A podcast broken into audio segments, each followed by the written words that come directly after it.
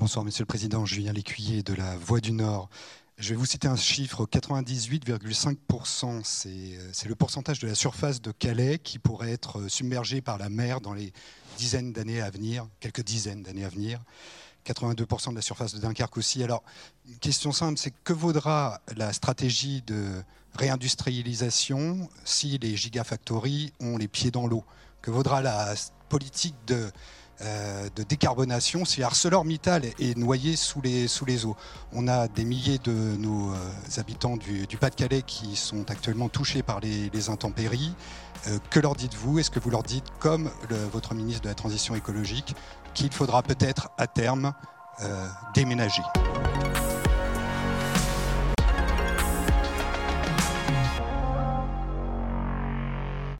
Vous en avez entendu parler, nombreux sont les habitants du Nord-Pas-de-Calais qui ont commencé l'année les pieds dans l'eau. Une situation d'autant plus tragique que la dernière inondation date de quelques semaines à peine. Ces événements mettent en lumière nos propres errements, artificialisation élevée, système d'évacuation défaillant, le tout dans une région densément peuplée, plate et en partie située sous le niveau de la mer. À cette situation déjà périlleuse s'ajoute désormais le changement climatique qui entraîne hausse du niveau de la mer et intensification des précipitations. Dès lors, une question se pose, existe-t-il des solutions pour annihiler ce risque ou le territoire est-il condamné à subir des inondations? Pour y répondre, je reçois Pascal Mogis. Il est chercheur en hydrologie au laboratoire des sciences du climat et de l'environnement et spécialiste des questions de l'adaptation au changement climatique et notamment concernant le risque inondation.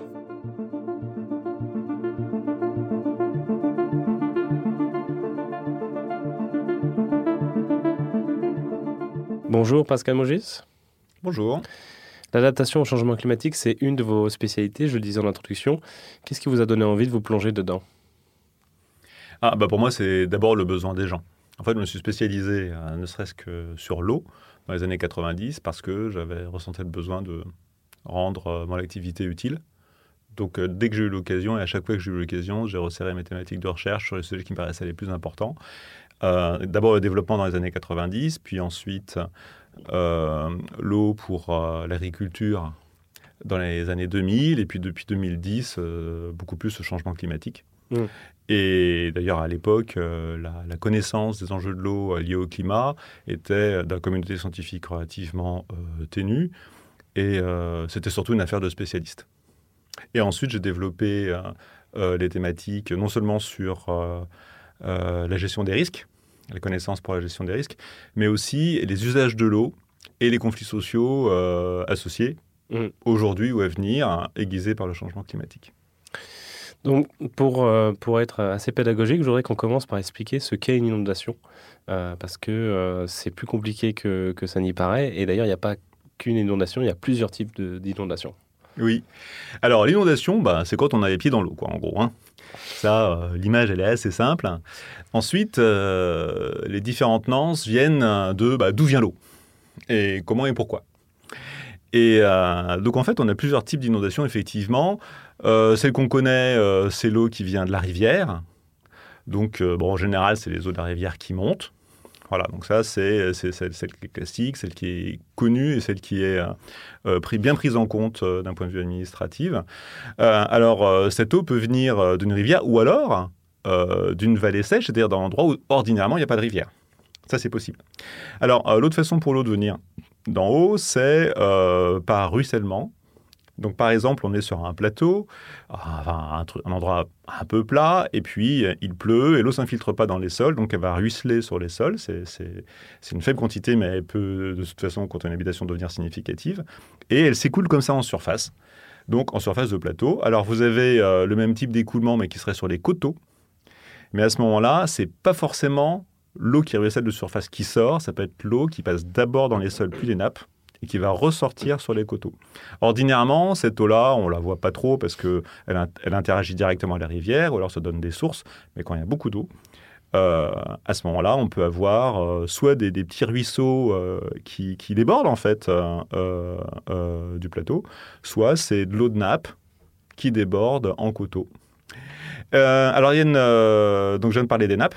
Donc, il y a aussi des inondations de nappes. Alors, euh, quand l'eau s'infiltre dans le sol, en général, hein, la, plupart de l'eau s'infiltre dans le sol. En fait, quand l'eau qui coule dans les rivières, en général, c'est d'abord une eau qui s'infiltre dans le sol et qui a coulé dans les nappes.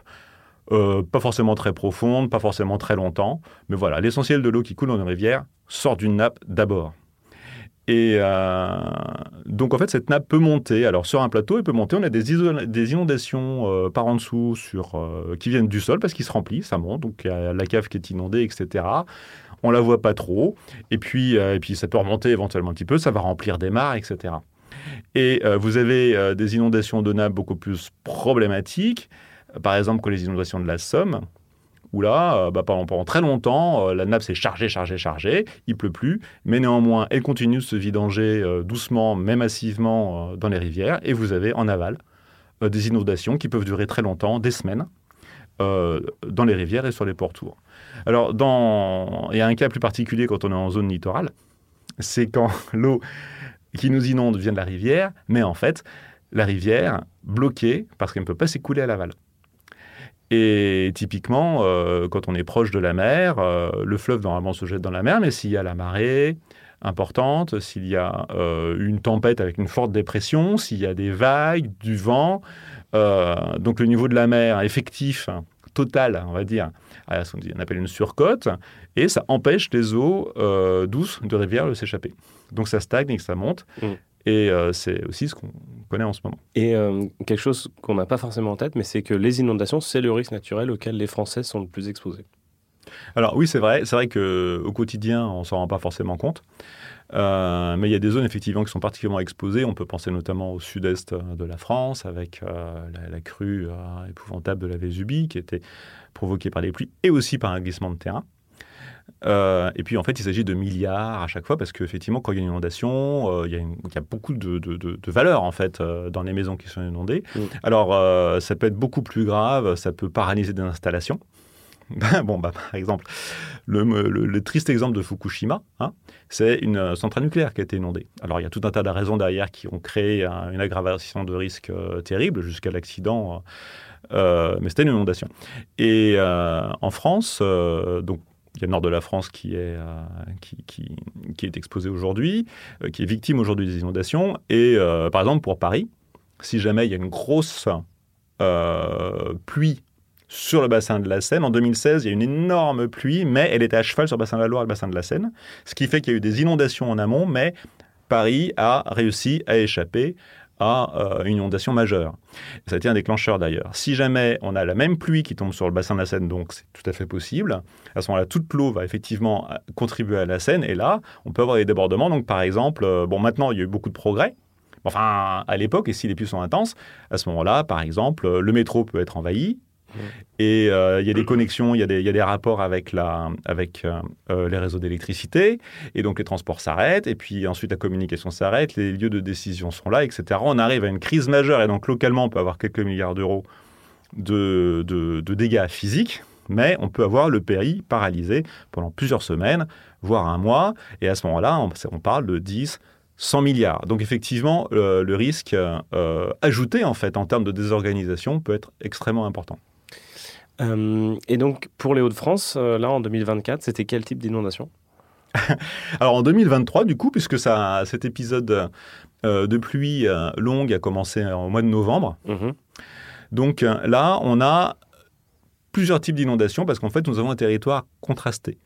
il y a d'une part la zone de Polder, donc dans la plaine de, de, de là, qui est, qui est une zone très très proche du niveau marin, comme, comme tu l'as dit, qui est aussi parfois en dessous du niveau marin, enfin, et, euh, et qui est parcouru par un réseau de canaux.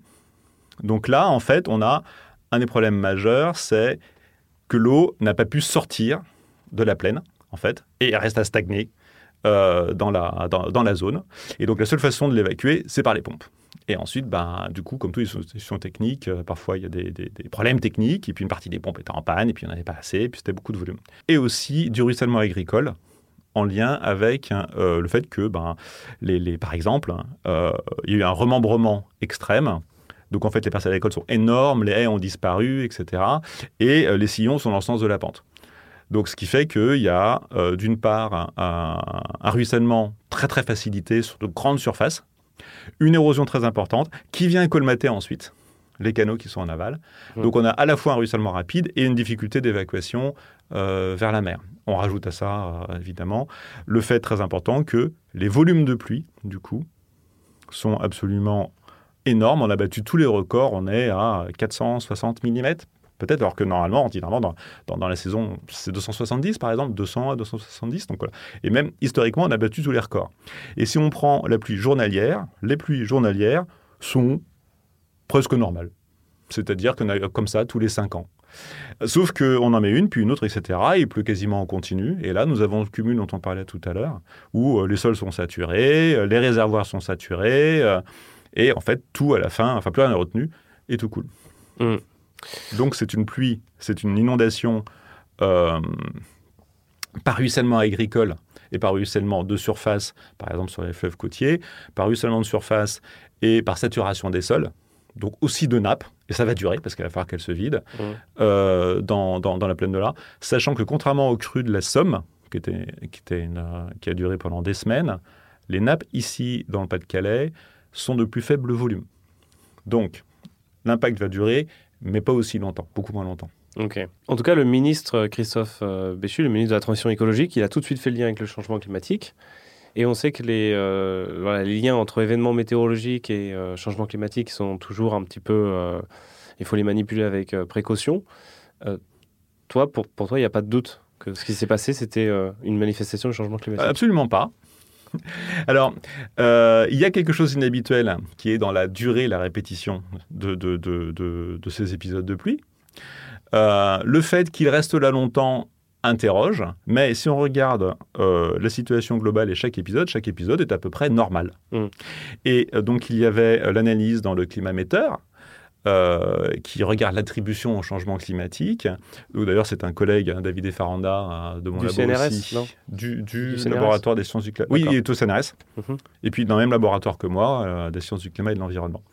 Et, Flavio, notamment Ponce, qui, qui, fait les analyses aussi. Et donc, la conclusion, c'est qu'il se trouve que nous sommes au croisement d'un certain nombre de variabilités naturelles qui sont euh, les variabilités euh, multidécennales, c'est-à-dire qui reviennent environ tous les 60 ans, hein, euh, de l'océan Atlantique Nord. Il y a aussi Enzo, pour ceux qui connaissent, et El Niño, enfin, c'est des fluctuations de température de, au, niveau de, au niveau de l'Amérique du Sud, mhm. et aussi les oscillations pacifiques décennales.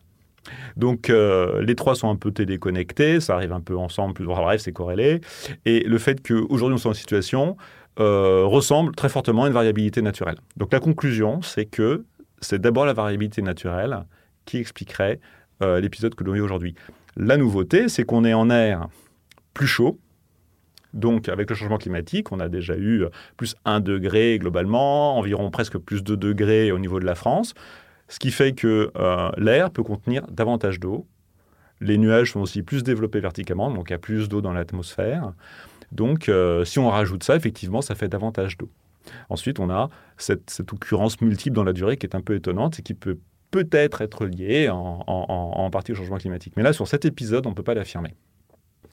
Et par rapport aux projections dans, le futur, parce que voilà, si, si on se mais du point de vue d'un décideur dans les Hauts-de-France, euh, qu'est-ce qu'il doit savoir pour, euh, pour l'évolution des inondations dans le futur? Euh, Est-ce qu'il y aura encore plus de précipitations intenses ou alors encore plus d'eau sur une longue période ou alors le niveau de la mer va encore plus monter ou les trois en même temps? Qu'est-ce qui va se passer? Oui, c'est une très, très bonne question. Alors, on va juste se concentrer sur l'aléa pour l'instant avant de parler d'inondation parce que l'inondation, c'est la façon dont l'eau finit à la fin dans la vallée, donc il se passe plein de choses entre-temps. Mhm. Et si on parle juste des pluies, clairement, avec les signaux robustes, il fait plus chaud, l'air peut contenir plus d'eau. Et quand, l'air vient euh, de l'océan, qui de surcroît est plus chaud, de toute façon, les pluies seront plus intenses, au moins sur le pourtour en première précipitation. Ça, c'est sûr. Quand il y aura des pluies, il y aura plus d'eau. Est-ce que ça veut dire qu'il y aura des pluies au total plus souvent? Je ne sais pas. Il y aura une très très forte variabilité annuelle, interannuelle, je veux dire, entre années. Mm-hmm. Euh, des, années atypiques, il y en aurait logiquement beaucoup plus. Voilà, il y a beaucoup plus d'énergie, beaucoup plus de variabilité, des nouveaux modes qui arrivent. Donc il faut s'attendre à l'inattendu, en l'occurrence. Mmh. Donc euh, si on prend le changement climatique de façon aggravante par rapport à l'épisode actuel, ça peut être bien pire, ça c'est clair. Beaucoup plus d'eau, euh, peut-être avec aussi parfois plus concentré, et peut-être aussi des répétitions, mais avec entre-temps des années, euh, beaucoup plus d'années en fait, calmes. Mmh. donc c'est très très difficile. Ce qui est important sur ces deux aspects, c'est pas de chercher à prévoir ce qui peut se passer, mais de gagner en capacité de réaction ou en capacité à supporter les épisodes ou en capacité à, se rebâtir après les épisodes. Donc il faut diminuer la vulnérabilité et augmenter euh, la résilience. Mm. Et alors le dernier facteur, c'est la montée du niveau marin, qui est donc la source, euh, une des sources principales des inondations actuelles, puisqu'on ne peut pas évacuer les eaux euh, de là. Bah non, la montée niveau marin, par contre, elle va s'accentuer, va s'accentuer beaucoup dans la durée. donc les estimations du GIEC sont très modérées, mais on n'en parle presque plus, puisque c'était 40-60 cm. Enfin bon, c'était très très minorant, il manquait plein de facteurs. Donc si on prend euh, les facteurs aggravants plausibles, on, serait au pire en fin de siècle, encore tout est possible, vers 2 mètres, 2 mètres 50. Ça, c'est s'il y a un certain nombre d'enchaînements euh, d'événements qu'on ne souhaite pas, mais qui vont euh, se déclencher les uns les autres et amener notamment, par exemple, à la fonte accélérée, à la désagrégation des calottes antarctiques. Mmh. Et à ce moment-là, bon, même avec un mètre, mais enfin, ça peut monter jusqu'à 2 mètres, certains disent plus, pourquoi pas 2 mètres 50, et ça va continuer. Donc si on stabilise le changement climatique tout de suite, ça va continuer pour les prochains siècles. J'ai vu passer des commentaires sur Twitter et je suis vraiment désolé de te les exposer, euh, mais il y avait des, commentaires sarcasmes qui disaient alors je croyais que les nappes phréatiques étaient vides, alors je croyais que c'était la sécheresse. Euh, est-ce que on, peut répondre à cet argument euh, climato-sceptique de manière pédagogique? Parce que c'est vrai qu'on entend souvent qu'on se rapproche vers plus en plus de sécheresse, donc ça peut paraître contre-intuitif de voir beaucoup d'eau d'un coup. Oui, tout à fait. bah, bon, à partir du moment enfin, où on n'a pas envie de trop savoir et qu'on veut juste opposer des arguments, de toute façon, on n'est plus dans la rationalité mais il y a des objectifs derrière la parole.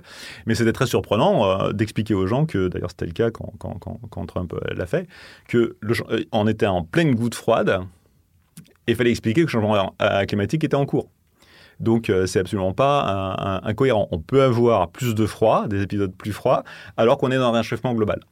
Ensuite, là, il faut être quand même nuancé. les nappes du Nord étaient un peu en tension, c'est vrai. Euh, spatialement, hein, ce n'est pas celles qui sont le plus exposées, mais il y a maintenant un déficit hydrique euh, et, des problèmes d'irrigation. Donc oui, effectivement. La question de la, disponibilité d'eau dans les nappes, c'est d'une année sur l'autre et au moment où on en a besoin. Donc euh, dans l'année, oui, il y, a des il y a des bas niveaux des nappes, et puis en hiver, il y a des hauts niveaux. Donc c'est pas parce qu'on a de l'eau en hiver qu'on en a en été quand on a besoin, et inversement. Hein. on n'est pas forcément content quand il y a trop d'eau dans les nappes. Donc il faut juste euh, regarder la situation concrètement en fonction des saisons, en fonction des lieux. Donc là, on a eu euh, une période d'environ un an et demi catastrophique, euh, sans pluie, grosse chaleur, les nappes qui baissent, etc., avec des restrictions pour, même pour l'eau potable, pour un petit peu tout. Et, et puis après, il a plu très longtemps. Et le fait qu'il y ait des périodes sèches longues et puis ensuite des périodes humides longues, c'est aussi typique de ce qui peut arriver avec le changement climatique. Euh, donc les impacts de, sur les sociétés, c'est aussi euh, l'exposition et la vulnérabilité. Donc on l'a un peu touché du doigt tout à l'heure. L'exposition, c'est le fait d'avoir des populations et des infrastructures potentiellement au contact de l'aléa. Et la vulnérabilité, c'est le fait d'y être sensible et de ne pas avoir la capacité d'y faire face. Donc pour euh, l'exposition, pour, tu nous as déjà un peu parlé des caractéristiques du territoire, mais est-ce qu'on peut juste peut-être brièvement revenir dessus? En gros, il est très exposé aux inondations parce que c'est un peu comme euh, la Hollande, c'est un territoire pris sur la mer. Et donc, il faut des pompes en permanence euh, mmh. pour euh, ne pas qu'il soit les pieds dans l'eau. Quoi.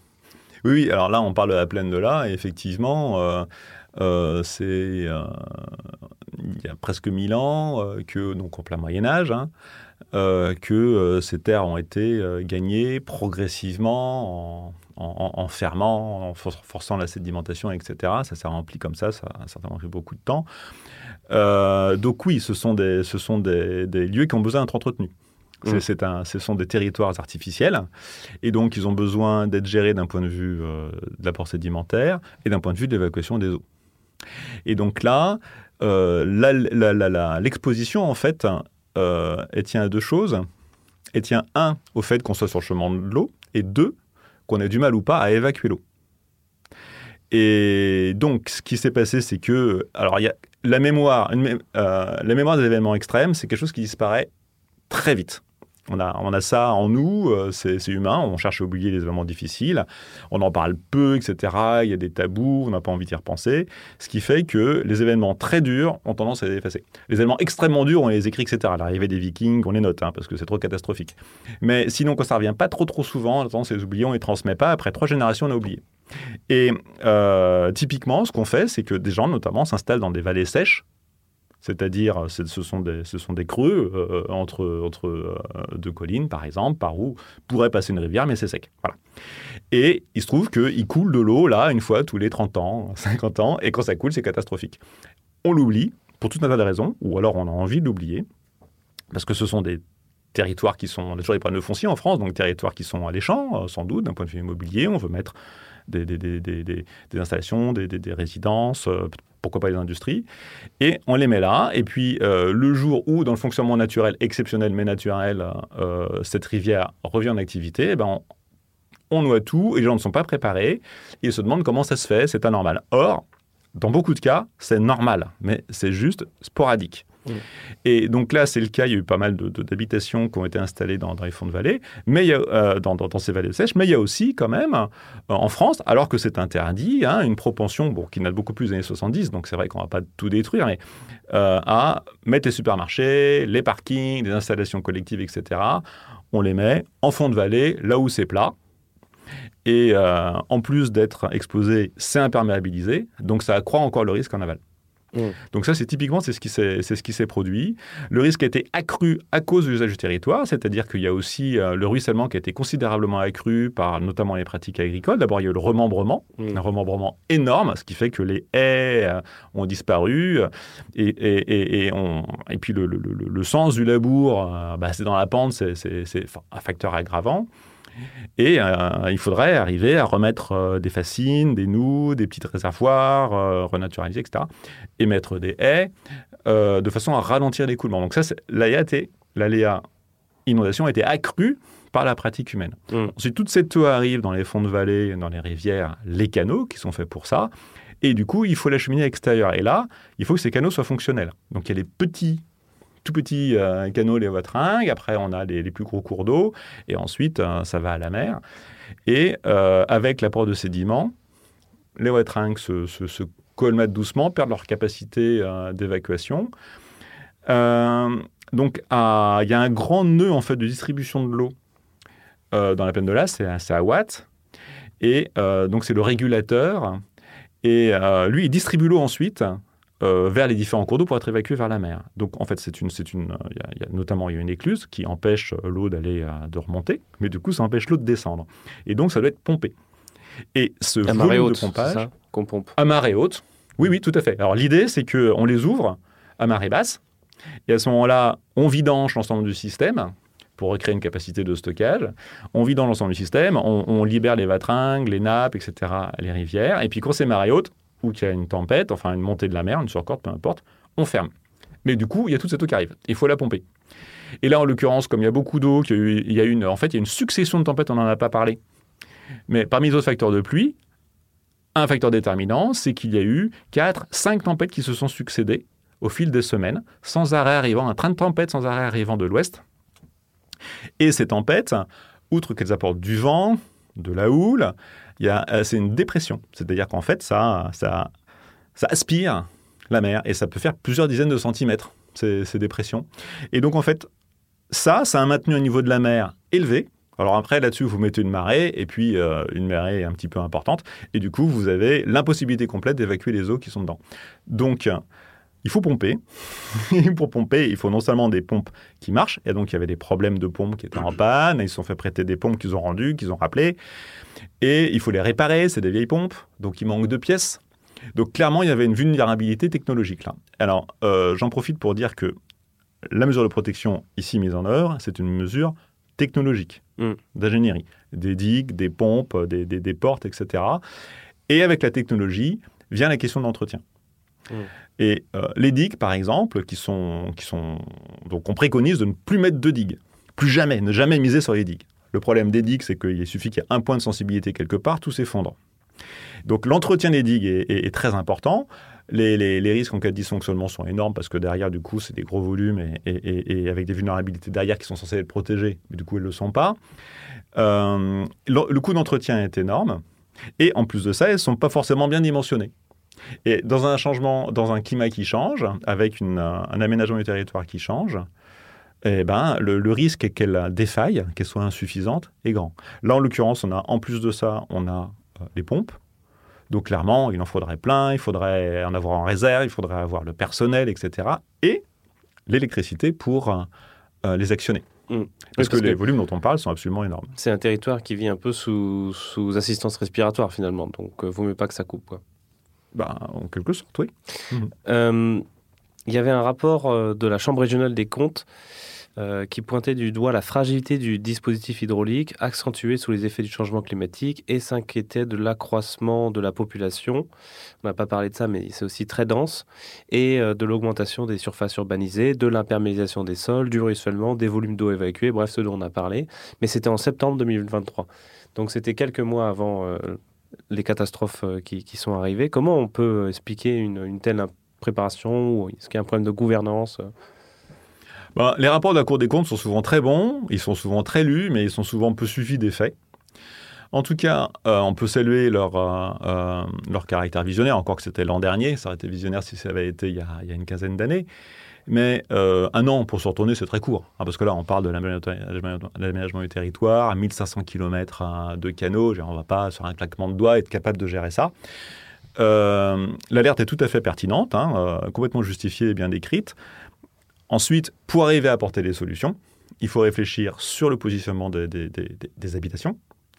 Euh, tu l'as pas mentionné, mais il y a notamment l'équipement industriel actuel et le projet de euh, relocalisation industrielle, notamment de méga, euh, usines batterie euh, de batterie, donc tu, on t'en a sûrement parlé. C'est- c'est- Il y, a- il y a Dunkerque, enfin. Donc, d'un point de vue économique, on ne peut pas s'en passer. Donc, euh, clairement, il y a des zones qu'on va protéger, absolument, notamment les zones à grande euh, sensibilité économique. Donc, euh, certainement que le- le- le- la, la méga usine va se faire, sans doute, mais elle sera protégée. Et il y aura des pompes, il y aura tout ce qu'il faut, au prix d'une énergie de pompage très importante. hein. Mm. Ça, ça demande beaucoup d'énergie électrique. Peut-être qu'il faudra une, une demi ou une centrale nucléaire à, à- à plein temps pour, euh, pour les actionner. Mm. Ensuite, Et ça- ça- euh, en plus, avec les- le- la crise de l'électricité euh, il y a, il y a l'année dernière, ça a complètement ça a doublé le prix pour certaines communes, Oui. pour la région. Donc, c'est un facteur de vulnérabilité su- supplémentaire. Complètement, puisque, puisque le, le prix n'étant plus régulé et en plus contrôlé par le marché non électrique alors que nous produisons nous-mêmes. Enfin, c'est un dossier intéressant à ouvrir, celui-là. Ouais, Euh, il y a beaucoup de, de communautés qui n'ont pas les moyens de payer euh, un certain nombre de services qui demandent de l'énergie.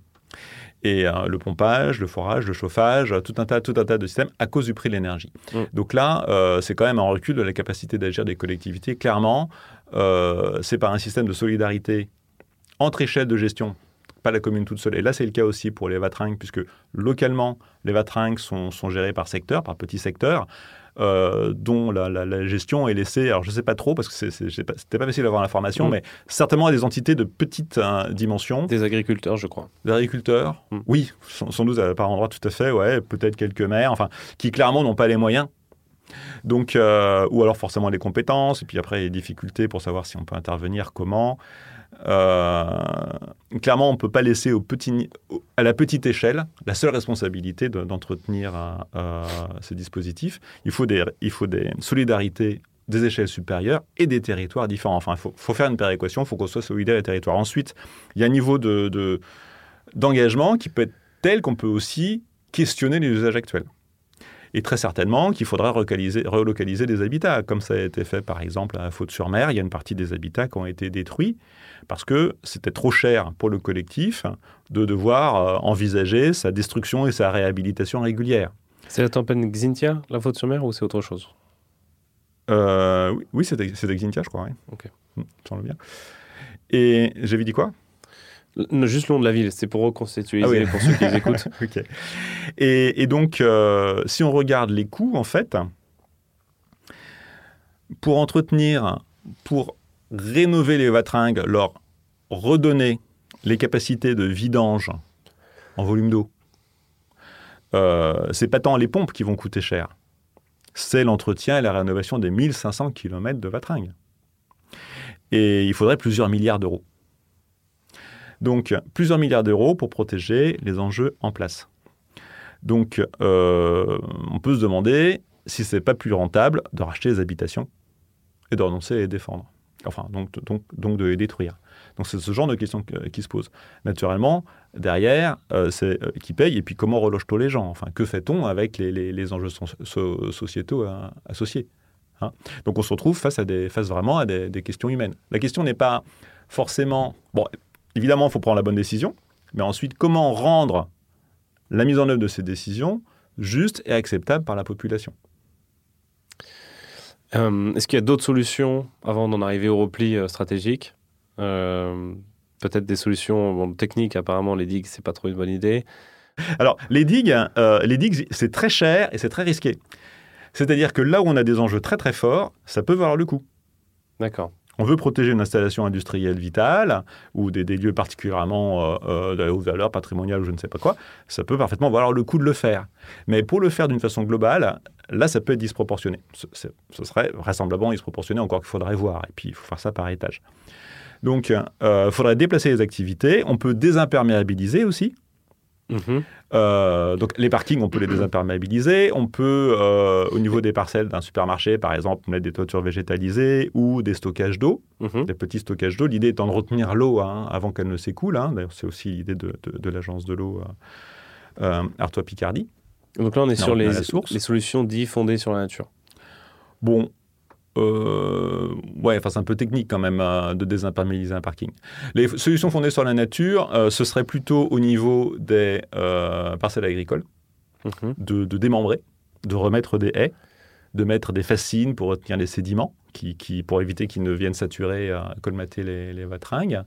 Ce serait. Euh, Il y a d'autres choses au niveau agricole? Parce que j'ai vu que par exemple, euh, c'était les tracteurs qui aplatissaient aussi le sol, qui fait que c'était moins perméable. Tout à fait. Est-ce qu'il y a d'autres pratiques agricoles? oui, oui, tout à fait. Donc il y a des itinéraires agricoles dits de conservation des sols qui, qui vise, euh, bon, en faisant attention au labour par exemple, euh, à pas créer de semelles de labour imperméable, à avoir un sol couvert en permanence de façon à ce qu'il n'y ait pas la battance de la pluie qui en fait pulvérise euh, la poussière de sol qui vient colmater, mhm. donc il encroute. Donc après la pluie suivante, elle, elle, glisse en fait sans s'infiltrer sur, sur une croûte comme ça.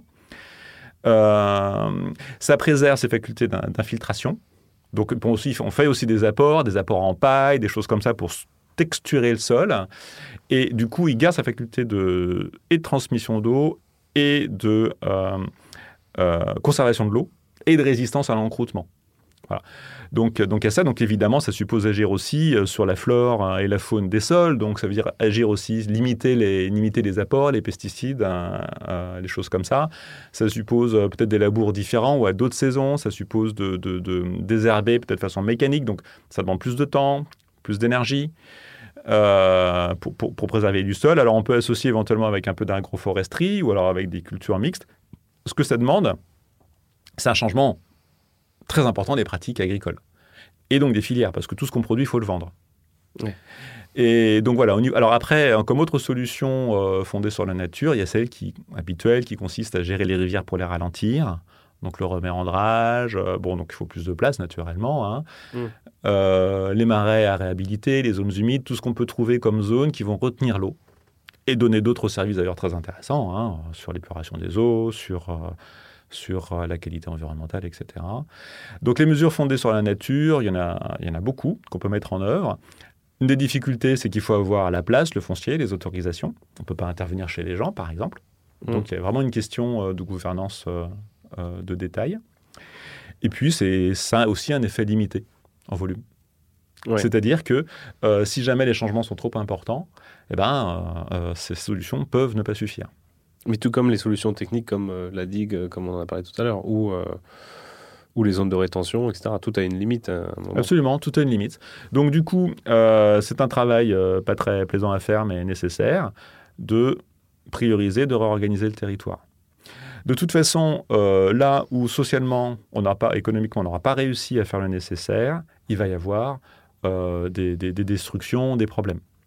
Donc toute la question, c'est est-ce qu'on constate après coup, après n'avoir pas tout fait, euh, les dégâts Et puis c'est parti. Ou est-ce qu'on anticipe On essaye de phaser et de dire, ben ça c'est prioritaire, on va procéder au déplacement ici, ça on conserve, etc. Donc clairement, pour le territoire et pour l'acceptabilité, il est beaucoup plus facile socialement de gérer la chose quand on l'a anticipé. Plutôt de déplacer quelqu'un après que sa maison a été détruite avec euh, tout, tout, tout, tout, ce qui lui est cher à l'intérieur, si il a eu plusieurs années pour trouver un autre logement, pas trop mal, organiser son travail et puis protéger ses biens, évidemment, euh, c'est beaucoup plus acceptable. On n'a pas forcément besoin d'attendre que la maison soit détruite. Après, les coûts vont quand même être très importants. Donc, euh, la, façon dont la solidarité humaine va se mettre en place est très importante aussi. Donc on peut faire face hein, localement euh, à l'entrée, dans le quartier, dans la ville, ça c'est possible. Évidemment, il y a un niveau où euh, il faut, faut, passer à l'échelle hein, de solidarité territoriale. On a un système en France euh, de solidarité nationale avec le système avec la catastrophe naturelle. Mmh. Donc du coup, c'est l'État, c'est-à-dire c'est l'ensemble du pays à travers les impôts de tout un chacun qui vient aider. Et vous avez le système d'assurance. Et le système d'assurance est important parce que c'est la solidarité à l'échelle de tous les cotisants. Et plus globalement, comme les compagnies d'assurance se réassurent entre elles, c'est en fait à l'échelle de toutes les compagnies d'assurance, soit nationales, soit mondiales. Et avec le changement climatique, les, les, les, ça, ça, a été calculé de différentes façons, les coûts à assurer, les dommages, ils vont augmenter très vite. Et ils ont déjà commencé à augmenter avec des doublements, des triplements, etc. Ce que ça veut dire, c'est que pour avoir la même couverture d'assurance, il faudra payer plus cher ou ne plus être assuré. Concrètement, ce qui va se passer, c'est que les primes vont augmenter pour certains et pour d'autres, après une inondation, deux inondations, ils trouveront plus où s'assurer.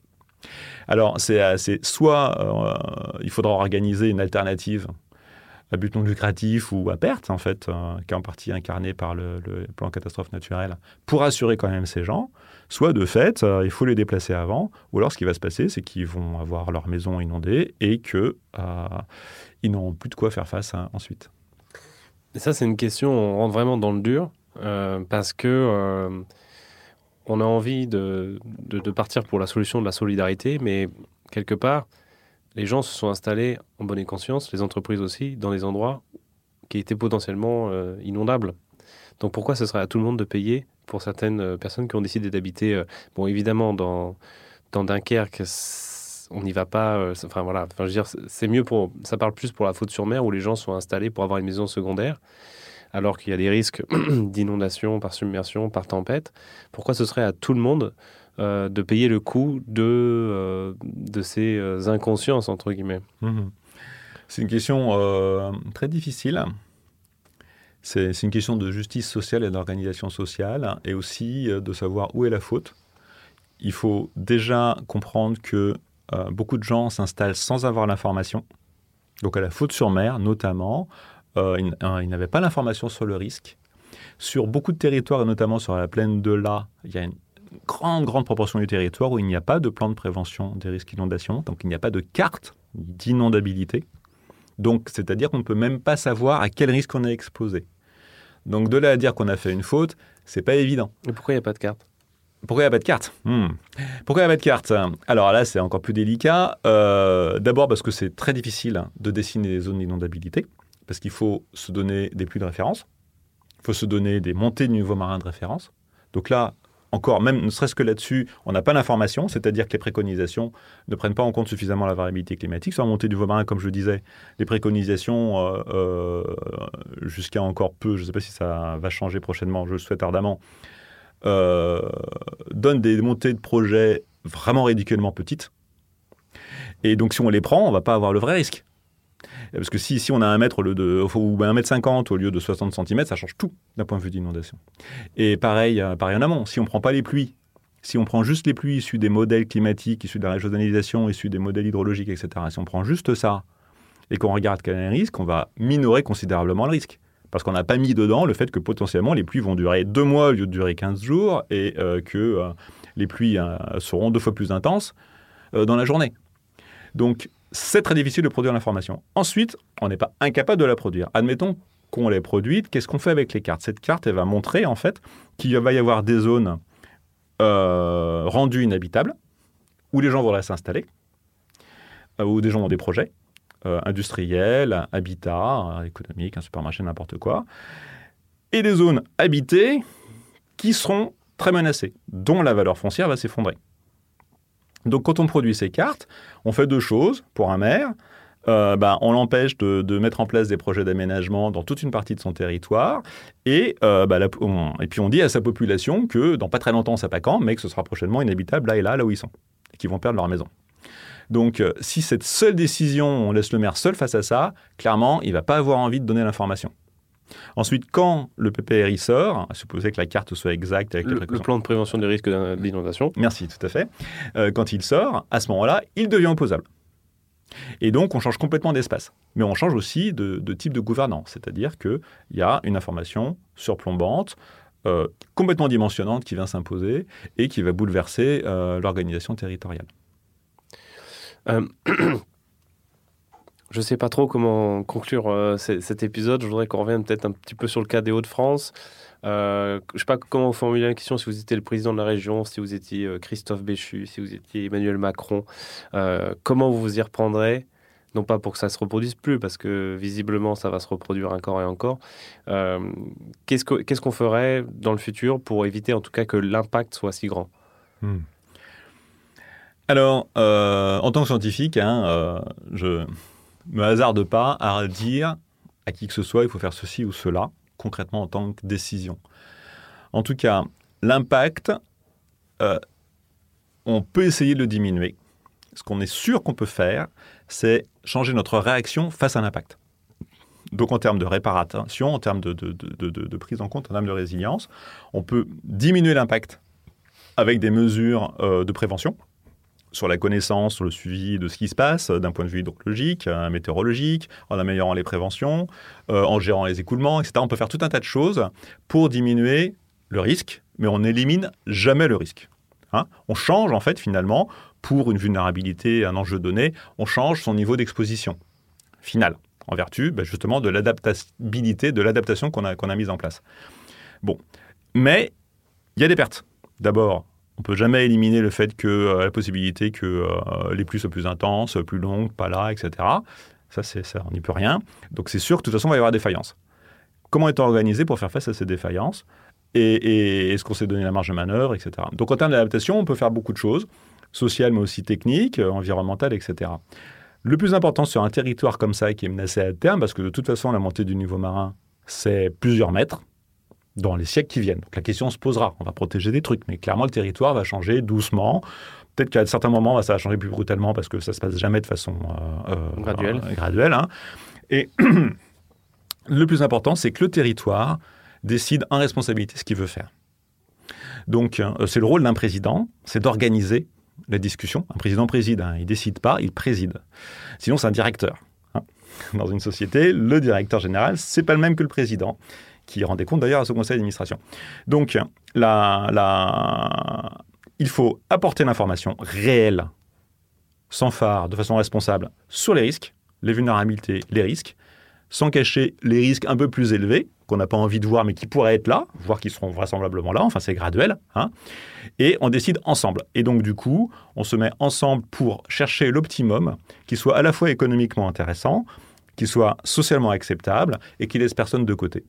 Et à cette condition, on va avoir euh, une sorte de, d'optimum qui correspondra au désir des habitants. Parce que c'est eux qui décident de ce qu'ils font de leur territoire. Et en plus de ça, ça correspondra à des situations réelles puisque les gens sont sur place pour faire part de leurs connaissances, de leurs témoignages. Donc on est, on est dans le réel, on est dans la réalité du territoire, on est aussi dans son histoire, dans ses ressources, dans ses ressources humaines et l'acceptabilité à plus long terme est euh, beaucoup plus facile à, obtenir. Donc à ce moment-là, ça devient un projet de territoire, un projet de territoire en mutation. Mais si on prend d'autres exemples euh, à d'autres niveaux, euh, nous sommes sans arrêt en mutation parce que le marché de l'énergie change, parce que, marché, parce que l'emploi change, parce que l'économie mondiale bouge, etc., parce qu'il y a des guerres. Donc on est, on est constamment en fait en train de s'ajuster. Donc là, sur ce territoire notamment, le, le risque d'inondation devra sera une part dominante à intégrer dans l'évolution du territoire. Et toutes les échelles. Les maires, le préfet, le président, la région, euh, l'échelle européenne aussi, puisqu'il y a quand même euh, euh, des aides qui viennent. Et puis il y a l'échelle des filières agricoles, et puis il y a aussi les filières industrielles. Voilà. Donc le, le enfin les ensembles des les différents porteurs d'enjeux aux différents niveaux de responsabilité devront participer. Chacun donnera ses idées, chacun prendra sa part de responsabilité. Eh ben, merci Pascal Mogis. Et ben merci Florian pour cet entretien.